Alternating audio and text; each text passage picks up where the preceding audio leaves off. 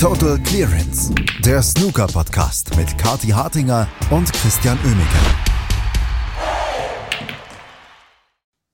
Die Snooker-Tour ist wieder regelmäßig unterwegs. An diesem Wochenende oder an dieser Woche, in der nächsten Woche, sind sie dann auch wieder in China unterwegs. In Tianjin findet die International Championship statt. Mit Best of Eleven in den ersten Runden, mit natürlich Ronnie mit dabei.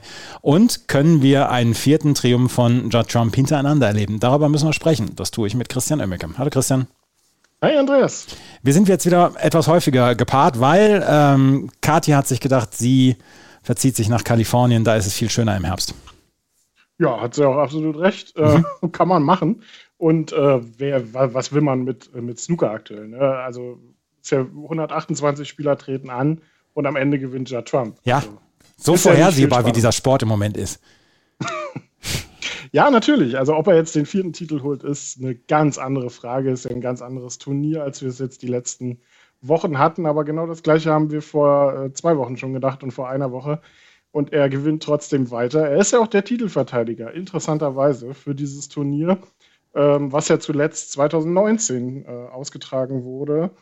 Ähm, da hat er ja Sean Murphy zerlegt im Finale damals. Also Judd Trump kennt dieses Turnier und äh, wer weiß, vielleicht klappt es ja dann diesmal auch. Was ich sagen möchte, ist, dass ich mir das, ähm, das, Tour, das das Turnierplakat aufgefallen ist. Und dort ist als größter Spieler dort noch Ding Junhui aufgeführt. Ding Junhui ist jetzt nun wirklich nicht mehr in der Blüte seiner äh, Kräfte und es sind einige Spieler dazugekommen, gerade auch aus China, die für Aufsehen sorgen. Aber Ding Junhui ist immer noch das große Zugpferd. Ne? Ja, es ist halt, er, er, hat halt den, den Sport in China groß gemacht. Das darf man, äh, darf man nicht vergessen. Er ist da quasi eine Legende, egal ob er jetzt schon Weltmeister war oder nicht. Ähm, er ist amtierender Six-Race-Weltmeister, also so gesehen bringt er ja ein bisschen was mit. Aber du hast recht, es sind eigentlich andere Spieler, die sich da jetzt so ein bisschen aus dem Schatten rausbewegt haben. Ein CJ Hui wäre zum Beispiel auch eine gute Wahl gewesen als WM-Halbfinalist und er hat ja auch äh, die Quali geschafft. Ähm, ein Juyo Long, der immer so kurz davor ist, mal Top-16-Spieler zu sein, mal drin ist.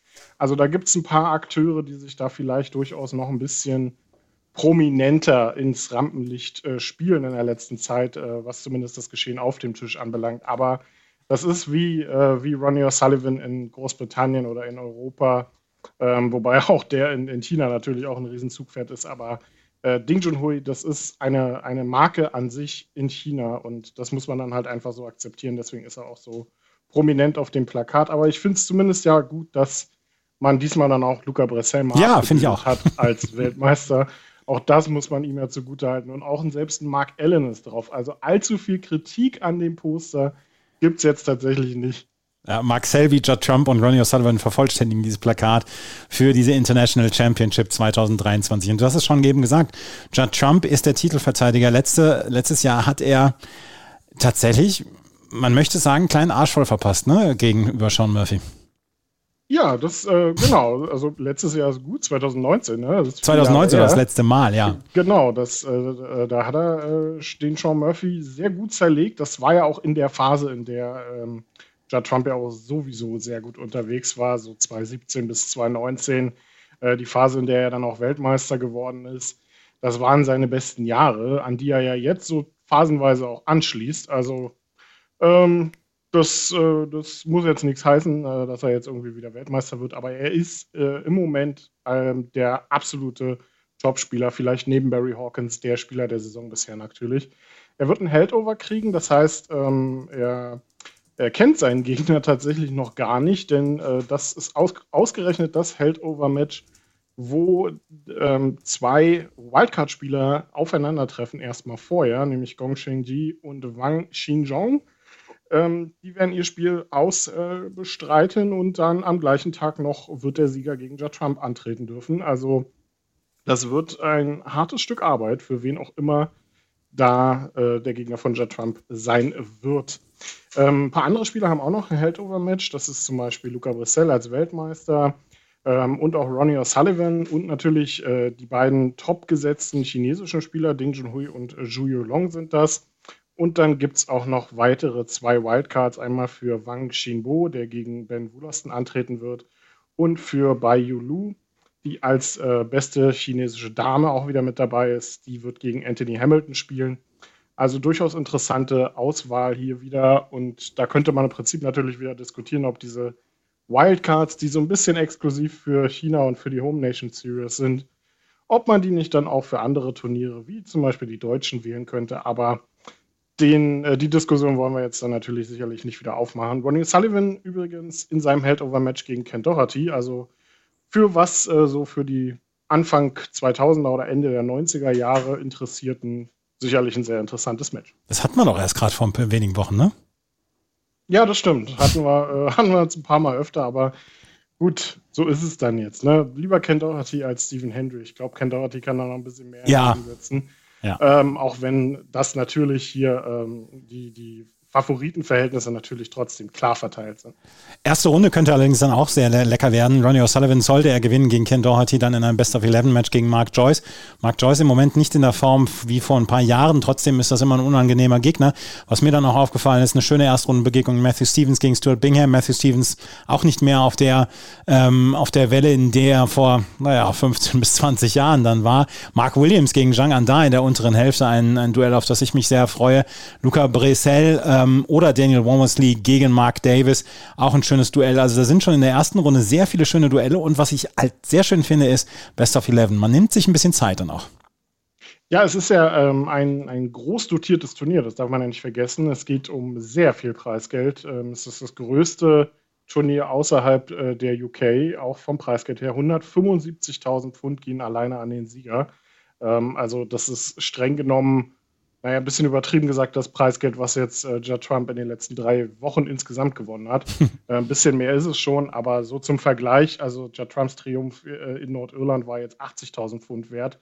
So viel bekommt ähm, hier dann in Tianjin alleine der Halbfinalist äh, ungefähr mit 75.000, äh, nicht der Halbfinalist, der Finalist mit 75.000 Pfund. Also das ist eine gehörige Portion, die da geboten wird. Es war ja auch mal so ein bisschen als quasi das Parallelturnier in China zur UK Championship ähm, gedacht oder ist es zumindest vom Format her.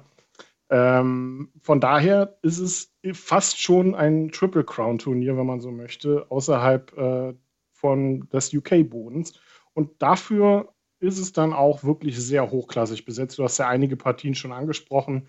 Da könnte man jetzt noch so was ergänzen wie Stephen Maguire, der ja sehr gut unterwegs war äh, in Nordirland gegen Joe O'Connor. Freue ich mich sehr drauf auf dieses Match. Auch äh, Gruß an Kati nach Kalifornien. David Grace ist mit dabei.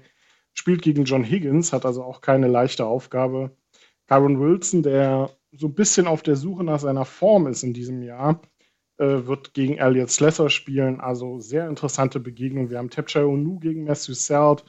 Auch sehr hochklassig und äh, für Mark Allen, den wir ja gerade angesprochen haben, der auf dem Plakat ist, der bekommt es mit Oliver Lyons zu tun und das ist keine leichte Aufgabe, so mal eben für den Start. Ist ja auch eins der ersten Matches, die ausgespielt werden, direkt am Sonntag dann um 2.30 Uhr unserer Zeit, also auch was für die Nachtschlafenden dann.